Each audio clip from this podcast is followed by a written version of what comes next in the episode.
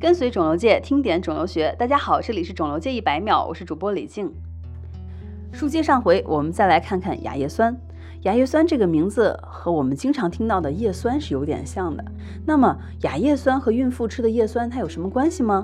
哎，这个亚叶酸和叶酸的确是有点关系的，只是呢，叶酸它是天然的维生素 B 九，存在于许多天然食物中，比如绿色的蔬菜、豆类、某些水果。孕妇服用后也可以用来预防婴儿的神经管畸形，而亚叶酸它是叶酸的衍生物，结构上比较相似，都属于维生素 B 九家族。尽管呢长得比较像，但是亚叶酸比叶酸更容易在体内被转换为四氢叶酸。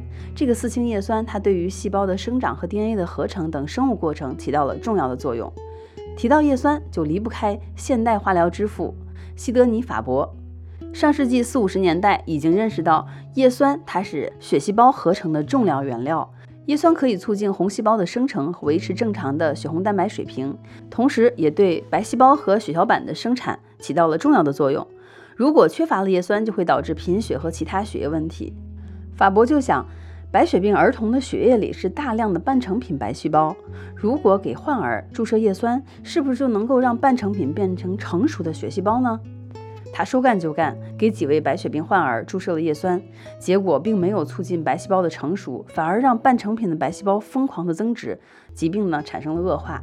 法伯备受打击的同时，开始反其道行之，也就是说，如果他让白细胞减少叶酸的吸收，或者是喂给白细胞假叶酸，不就能够抑制白血病细胞的增殖了吗？